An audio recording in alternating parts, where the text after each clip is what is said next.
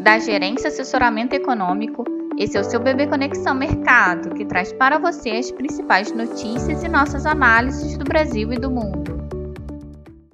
Terça-feira, 6 de setembro de 2022, eu sou Eli Francis e vou dar um panorama sobre os principais mercados. Em dia de agendas vaziadas, indicadores de atividade no setor de serviços dos Estados Unidos podem ter alguma repercussão.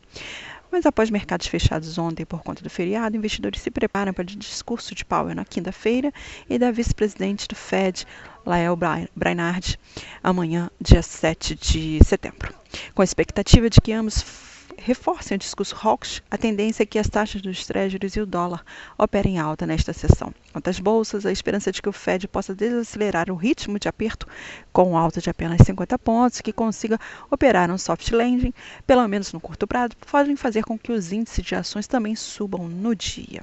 Em suma, esperamos dólar forte frente às principais moedas emergentes, taxa dos treasuries em alta, bolsas globais em alta e commodities em queda.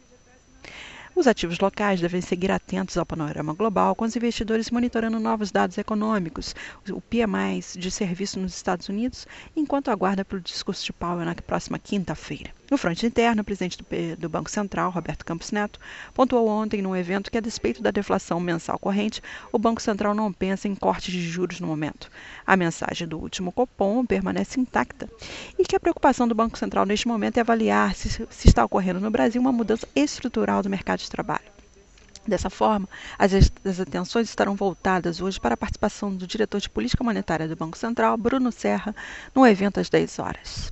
Na véspera de feriado nacional, os ativos podem adotar um certo viés de cautela após os ganhos recentes, no aguardo dos principais eventos da semana. Com isso, esperamos que o Bovespa se desvalorize é, refletindo de certa forma a queda do petróleo também incertezas locais, o dólar se fortaleça frente ao real, na esteira das demais moedas emergentes, e a curva de juros agregue prêmios de risco, refletindo a alta do dólar e da taxa dos créditos, além do discurso mais firme de Campos Neto.